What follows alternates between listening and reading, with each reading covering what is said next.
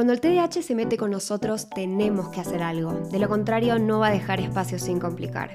Si te dijeron o crees que tu problema es convivir con el TDAH, sumate a nuestros podcasts. Si bien no hay recetas milagrosas, sí podemos hablar de una vida mejor.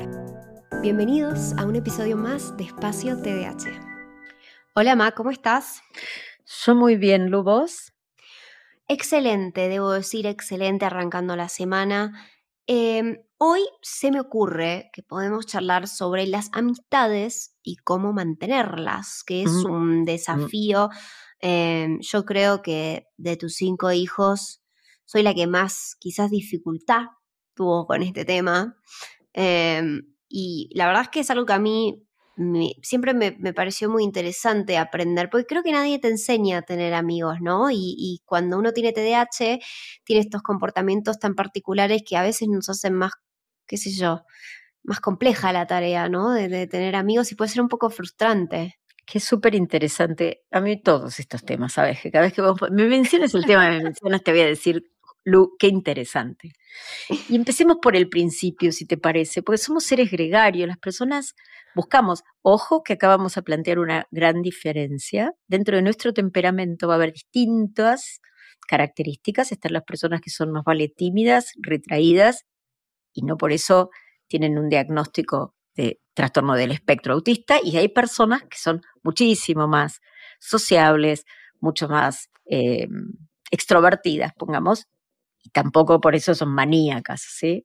Pero vamos a, ver que hay un, como un espectrum de tipos de personalidad y mm, cuando vos tenés un hijo no sabés para dónde aparece, sale cada uno como es. Y por otro lado, toda esta individualidad es muy importante ser respetada antes de poder conectarme con otros, ¿no? Y ahí venimos los papás, porque eso nos damos cuenta muy rápido cómo es un niño, ¿no? Vos te acordás vos que decís, ¿cómo eras de niña? Yo creo que era una payasa de niña, que era siempre fui muy extrovertida, muy sonriente, muy, muy de, no sé, pararme en la mesa, bailar, con disfrazada. Fíjate, esto, ¿no? Muy payasa, tu hermano también, Andy, era como el payasito del grupo. ¿Qué cosa? Muchos lo dicen en las escalas. la pregunta es, sí, yo era como el payasito en la clase, pero ¿vos sabés para qué sucede eso? ¿Para qué ese rol del payaso? para hacer, para generar una risa, para generar y provocar una atención, porque no tienen otras herramientas. Las herramientas que deberían ser desarrolladas antes, que son estas, que tienen que ver con las funciones ejecutivas, por ejemplo, la cooperación, la reciprocidad, es decir, a ver, si traje un sándwich hoy, te puedo dar, vos mañana traes algo, me das, pero no es que está pensado así, calculado, ¿no? No es un Excel hoy trajiste no, sándwich, mañana vos es algo que te surge. Exacto. Y no lo haces con todos, lo haces con aquellos que elegís que tienen una cierta afinidad con vos, ya sea por tu personalidad, por algún gusto. Por eso me parece que es muy importante para entrar en una relación con un otro, saber primero cómo somos cada uno de nosotros. Ahí vienen los papás. Creo que esta parte es exclusivamente para los que están en rol de papás activos, así que paren las orejas, ¿sí? los que como papás estamos ya más jubilados, pero esto es súper importante. Respetemos la identidad de nuestros hijos. Si es como un niño más tímido, no lo hagamos cantar cuando vienen los familiares. Se va a poner mal, ¿no? Seguramente que a lo mejor tarda en entrar en calor, pero busquemos cómo podemos hacer que se integre, ¿no? Ahí estamos los papás siempre observando. Si tenemos... otra cosa es eh, es también el tema de los rótulos y cómo, porque a ver, no solamente es con nuestros hijos, sino también los hijos aprenden y absorben del comportamiento de los padres, ¿no? Entonces, si el padre dice ahí este gordo que estaba ahí, y ojo, porque entonces este niño va a empezar, va a aprender a que eso está bien, es que está bien que le pongamos apodos a gente que no son consensuados, eh, y que los apodos al final del día lastiman mucho. Pero aparte, ¿sabes qué pasa? Yo creo que esto parte de la, de la sensación en donde la valoración que cada uno tenga es a través de desvalorizar al otro. O sea que como papás debemos supervisar mucho en ese desarrollo de nuestros hijos qué herramientas tienen para intercambiar cosas con los demás. Es decir, cuando vemos que uno de nuestros hijos, que son niños están en aprendizaje y no son malos, no son niños malos, a lo mejor son niños impulsivos, más que no les gusta tanto compartir, les tenemos que proponer cosas para que aprendan a compartir. No les tenemos que poner un castigo porque no compartieron o decirles, bueno, está bien, si no lo lleva, no se lo des. Ojo porque somos sumamente importantes moldeando ese, esa estructura sobre la cual se van a sentar las amistades. Y creo que empieza por eso, por sentir que nuestros hijos tienen buena eh, imagen de sí mismos, se sienten valiosos, eh, se registran, ¿sí? Pero con realismo, no podemos decirle a nuestro hijo porque, no sé, jugó un, un partido de tenis que es un genio, un campeón. Paremos, está aprendiendo. Tampoco los inflemos porque después se van, a aterrizar en algún lugar con dolor. Entonces creo que el trabajo de los padres es muy eh, así pasito a pasito, ¿no? Pero creo que me parece que la persona entra en una relación con confianza, entra mejor. Y por supuesto, recordemos como padres y como seres sociales que somos, el respeto por el espacio del otro y el respeto por el otro. Entran a un lugar y es, hola, ¿cómo les va? Traten de que expresen con una emoción positiva, que miren a los ojos, que entren en un lugar y puedan pedir permiso, pregunten. Todas esas cosas que parecen tonterías, ¿saben dónde se aprenden? En casa. Y acuérdense igual que escuchar, mirar a los ojos, no colgarse, son funciones ejecutivas que nos cuestan a las personas que tenemos TDAH. Entonces, si no le sale directamente, no lo castigues porque es realmente uno de los mayores desafíos que tenemos como personas con TDAH. Entonces, no, no va a salir tan fácil. No lo compares con otro hijo que, ay, pero es que él tiene un montón de amiguitos y qué sé yo, el, el hijo de tus amigos. No, es diferente. Diferente y por eso requiere eh, un acompañamiento diferente, nada más. Pero todos tenemos áreas de debilidades, que en, nuestro caso en el TDAH pueden ser todas estas disfunciones, y áreas de fortalezas. Entonces, si nosotros como padres, más que ser, eh, me gusta el, concepto de ser eh, buenos pastores de nuestros hijos, como dice Barclay, ¿no? Buscamos el mejor área de pastoreo, porque si tenemos un hijo que es, es muy sedentario, es más tranquilo, pero es muy bueno con la música, no lo obliguemos a ir a fútbol, ¿sí? Es cierto que tendrá que hacer alguna actividad física, pero no, tal vez sea muy torpe en el deporte. Entonces, propongamos tener registro de esa individualidad para que estén en su área de fortalezas y todos sean capos en algo, como decía Helen. Todos sean capos en algo. Entonces, todos podemos buscar en cada uno de nuestros hijos esas. No podemos mandarlos a todos al mismo club a hacer el mismo deporte. A veces es más cómodo para los padres, pero no, a este le gusta la flauta y le gusta la música y le gusta el arte. Ah, pero es varón y le gusta pintar. Sí, ¿y cuál es el problema? Entonces, o es una nena y le gusta treparse a los árboles. ¿Y cuál es el problema? Tal vez le guste subirse a la palestra y empezar a hacer climbing. ¿Qué pasa si nosotros podemos empezar a ver esa esencia en nuestros hijos, ¿no? Volvemos a hablar para que ellos no se enmascaren. Entonces, después todo esto implica una danza de comunicación con los demás, porque la amistad no es una imposición, ¿no? Quiero aclarar para quienes se hayan perdido, sí, seguimos hablando de vínculos, solamente que uno no puede tener un vínculo con el otro si no tiene un vínculo consigo mismo y creo que es muy importante que nos detengamos a pensar en cómo nos formamos nosotros como personas, porque en definitiva nosotros nos espejamos en los demás. Entonces es muy importante que hablemos de esto. Sí, y em, aparte vos lo que dijiste antes cuando estábamos charlando, es esto del registro, ¿no? De la, del sonreír, del respetar, del escuchar. Porque a veces, ¿qué pasa? Hay dos amiguitos y hay uno que es mucho más expresivo y habla más y, es mucho más dominante y va a llevar al otro como si fuera un cachorrito, ¿no? De un lado para otro. Seamos testigos de que esa no es un vínculo de pares, es un vínculo desigual, en donde por ahí cuando es adolescente, este chico que está más dependiente de, de la aceptación para entrar en un grupo, por ahí va a hacer cosas inadecuadas con tal de pertenecer.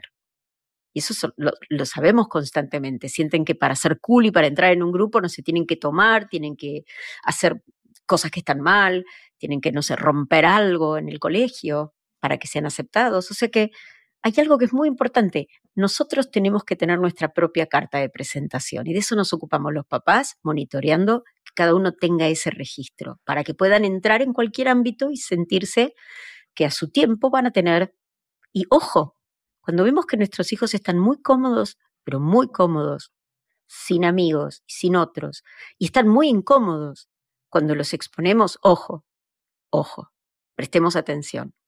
tal vez ahí no tenemos solamente TDAH, ¿sí? Muy bien. Hablamos sobre nosotros mismos. Nos queda un ratito más para hablar ahora sobre cómo, cuándo aparece el otro, ¿no? Dijimos algunas cosas, como por ejemplo, sonreír, ¿no? Cómo acompañamos con las expresiones faciales cuando, cuando entramos a una conversación. No vamos de golpe a, a, robarle la pelota. Decir, capaz decimos, ¿querés jugar conmigo a la pelota? Con una sonrisa, ¿no? Escuchamos, miramos a los ojos.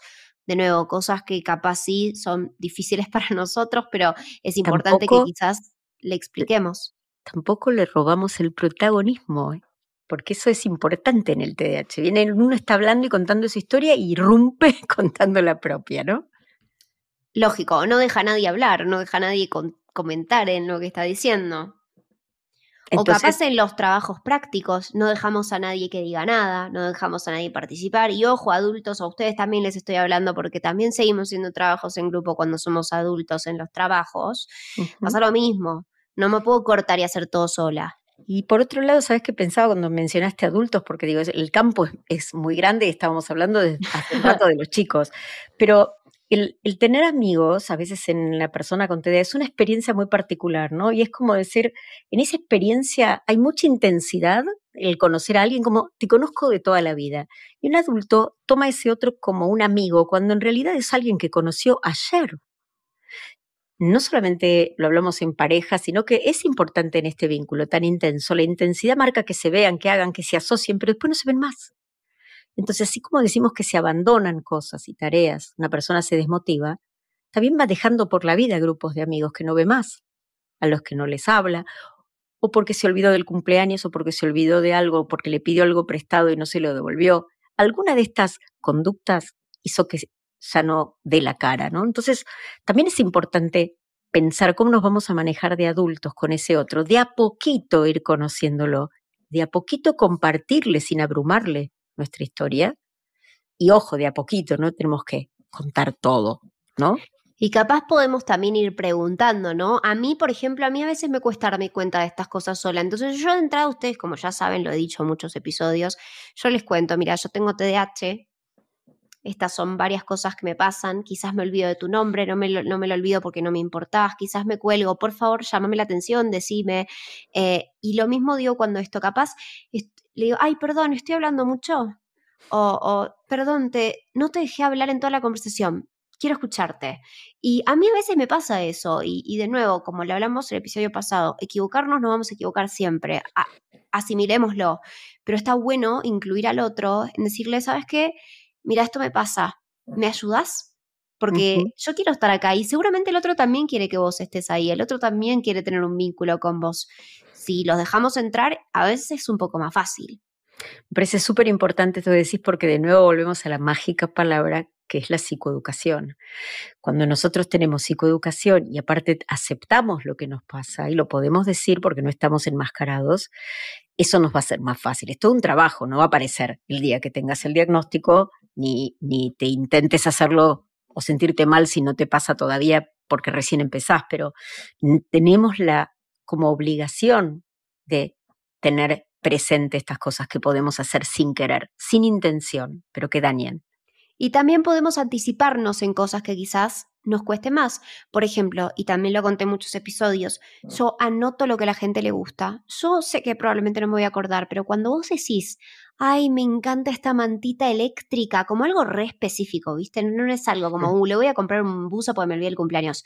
Una mantita eléctrica. Yo agarro la, la aplicación, el teléfono de contactos, siempre tienen un lugar para notas. En ese lugar de notas mantita eléctrica y cada vez le juro, porque sea, no importa si es algo re chiquito como, no sé, me gustan eh, los mogul, eh, no importa si está teniendo un mal día, capaz le mando un, unos mogul, ¿entendés? Y es un detalle de amor hermoso que vos podés hacer porque vos pensaste antes que esto quizás puede ser lindo. Lo mismo con eh, anotarte el cumpleaños, ¿no? Cuando lo conoces y sabes, ¿cuándo es tu cumpleaños? Es re lindo que alguien te pregunte eso y se lo anote. A mí me parece un halago total. Inclusive he llegado al punto de anotarme, preguntarle cómo le fue al abuelo en la operación, por ejemplo. Y el otro día lo hablaba con Nia, Nia me decía, no, eso es mucho. Y yo le dije, no, ¿sabes qué es mucho? Ser consciente de que me voy a olvidar y no hacer nada al respecto. Para mí eso es mucho. Qué guau, eso me quiero quedar con eso porque creo que tener amigos para mí es muy importante. Los amigos no son muchos, desde mi opinión, no podemos tener 25 millones de amigos. ¿Por qué? Y porque este trabajo que vos decís es como una semillita que plantamos, hay que ponerla al solcito, mirar la tierra, renovarla. Cada amigo es una vida que a su vez después crece, tiene intereses. Imagínense tener presente todo eso en nuestra cabeza. Entonces, eh, elegimos tener amigos que, que también nos hacen sentirnos mejor, personas que nos ayudan a vivir la vida de una manera también más positiva y por eso somos y tenemos que serlo, ¿no? No inundarlos de llamar a una persona solo para volcarle todo lo que nos pasa o pedir ayuda solamente y no registrar que nos llamaron. Entonces me parece que esto es como una danza, Y creo que me parece que este es un tema para una para una segunda vuelta. Creo que empezamos a hablar del adulto cuando estábamos terminando, así que a ver, si repasamos, a mí lo que yo me anoté es que pensemos que las amistades son como plantitas, es una semillita que crece y que algunas necesitan más sol que otras, otras más agua, cada persona es diferente y cada persona capaz necesita una relación diferente con vos. Es muy importante que capaz puedas saber eso. Está bueno que puedas regular la intensidad en tus relaciones, ¿sí? Capaz trata de no verte todos los días una misma semana y después no verla nunca más a la persona porque la vas a dejar reconfundida. Em, otra cosa importante es capaz anotar lo que le gusta, como yo te compartí lo que hago con los contactos en notas, ponerte recordatorios de cumpleaños o de capaz ver cómo le fue en un parcial o cómo le fue a una familiar en una operación, lo que fuere. Ser responsables emocionalmente, ¿sí? Si algo no te gustó, decile, no lo gostees, no, no lo elimines de tu vida y dejes de contestarle. Decile, esto no me gustó, o, o che, me parece que me porté mal en esto. No, no caminemos en cáscara de huevo, ¿sí? No, no hagamos eso. Te aclararía una cosa, Lu. Si vos con la persona que considerás que es tu amigo nunca tuviste un conflicto o una situación conflictiva, es porque esa persona todavía no es tu amigo. Duda, sí. Porque las amistades son relaciones muy intensas que tienen en su estructura algún conflicto. Así es. Y por último, que no, no, hay más de cinco amigos, ¿sí? No hay más amigos de los que se pueden encontrar con los dedos de la mano, dice el refrán. No sé si es un refrán, pero bueno, vos ya sabes lo que hablo en nuestra opinión, ¿no? Para mí es muy difícil mantener amigos y yo siempre quise tener mil amigos y mm, nunca fue una posibilidad porque, porque era irrealista lo que me costaba mantenerlos y hoy me doy cuenta que no hay nada más verdad que eso, eso, eso de los dedos de la mano. Así que creo que, como dijiste, Mada, para muchos episodios esto. No hablamos de bullying y quiero recalcarlo porque quiero hacer un episodio solo de ese tema, porque sé que es algo importante y que existe. No nos ¿Sabes olvidamos. Qué, Lu? La vamos a invitar a Laura, a Laura Alcocer para que nos hable de bullying. Creo que así como tenemos invitados, creo que la licenciada Laura Alcocer es la persona que mejor nos va a hablar de bullying. ¿Te parece? Bueno, muy bien. Así, así, será. Muchas gracias, Man, por estar del otro lado, como siempre. Un beso enorme. Gracias a vos. Y chao. Un beso. Chao, chao.